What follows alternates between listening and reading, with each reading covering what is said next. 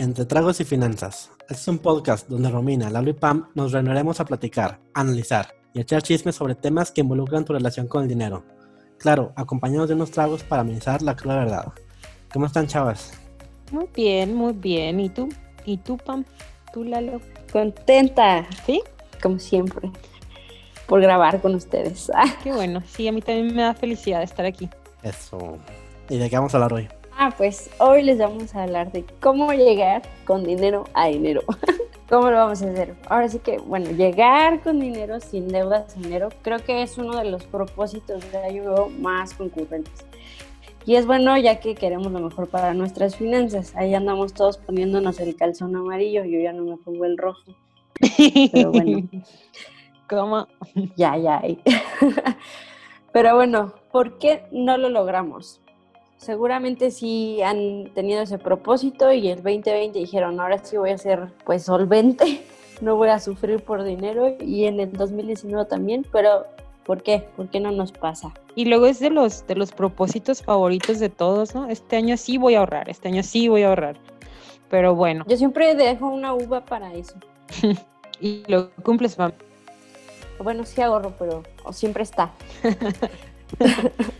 Sí hay deudas. Pero siempre se paga. Siempre destino una de mis uvas a eso. Pues no llego sin deudas. Pues no llego sin deudas. Llego con... En tiempo y forma. La deuda no toda es mala. Ok, aclaración. Ahora, pues como decías, Pam, ¿por qué no llegamos a ver con dinero a enero?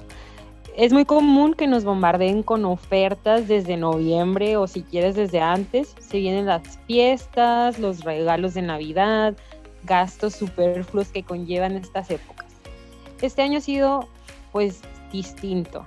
En plena pandemia es cuando debemos de pensar y racionalizar más nuestros gastos. Por ejemplo, las posadas. Es algo que pues este año no deberían de pasar o al menos no de forma presencial. Igual una, una posada virtual porque no nos organizamos, ¿no?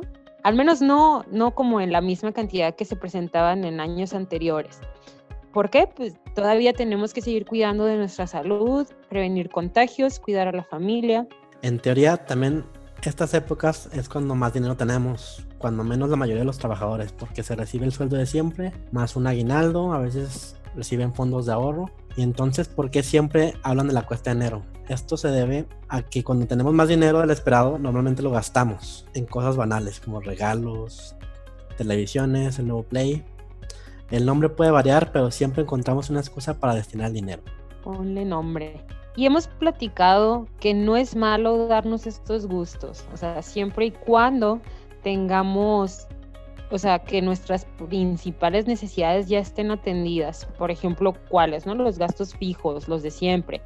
La, si pagas renta, si pagas hipoteca, la comida, los servicios como la luz, el internet, el agua, el teléfono, gasolina, transporte lo que sea Entra también lo que es el fondo de emergencias, especialmente en estas fechas y en este mundo pandémico que parece tomar fuerza, la necesidad de tener un fondo de emergencias, el retiro, que hoy en día la mayoría de los trabajadores pues tenemos que ver por nuestro yo del futuro, ya que nadie va a cuidarnos ni mantenernos.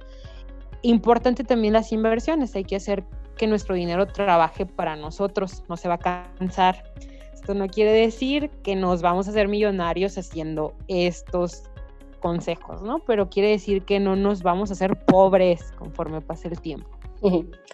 Y sí, ya una vez que tengas cubiertos todos estos gastos, que bueno, muchas veces dejamos de lado el fondo de emergencia o dejamos ahí de lado el, el ahorro para el retiro, eventualmente lo van a tener que hacer.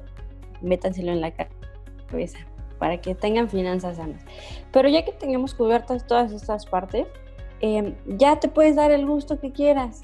Eh, acuérdate que pues siempre y cuando que respetes el, presupuesto.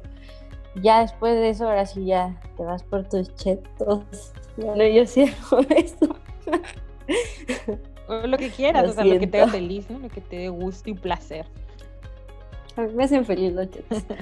Bueno, estamos en una muy buena fecha de hacer nuestro presupuesto para el 2021. Ahí debemos de tomar en cuenta nuestros ingresos y gastos fijos. Lo sobrante, o cuando menos un porcentaje, debemos de destinarlo a una meta de las que mencionamos anteriormente. ahí, ahí puede entrar, pues que aprovechen para hacer su, su ahorrito para el retiro, pagar sus gastos médicos, o ya de ahí podemos destinarlo, ajá, sí, o sea, invertirlo y ya lo que, o sea, sí dejar ahí una cantidad vaya que te compres tu PlayStation o tu nueva tele o que cambies el auto o como nosotras que nos encanta viajar, pues ahí ya te destinas un, un pedacito para las vacaciones, ¿no? Ahora que, que ojalá ya se pueda en el 21.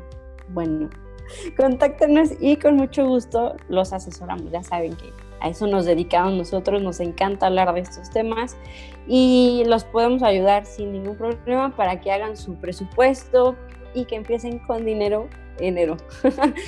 no se esperen a los propósitos o a las subas, así, empiecen ya, o sea, mientras más tiempo le destinen a poder organizar estos temas, mejor les va a ir y mejor van a tener eh, todo organizado para poder lograrlo y ahora sí que sea una realidad para ustedes. Y mantenerte, no únicamente que en enero tengas dinero y dile adiós a la cuesta y vamos a tener dinero todo el año y el próximo enero también. Salud por eso. Salud. Salud con ponche. Ay, qué rico. Aquí ni se usa. ¿Allá no hay? Qué triste. No. Ya sé, debería de hacer, ¿verdad? Hazlo, está, bien fácil. Un ponche con piquete para... Ya tienes el piquete de todos los jueves, nada más te falta el ponche. Sí, pues, pero un ponche. Muy bien. Bueno, Lalo, ¿en qué redes nos pueden seguir? Nos pueden encontrar como Concel.asesores en Facebook e Instagram. y pues eso es todo. Bye. Bye. Feliz diciembre.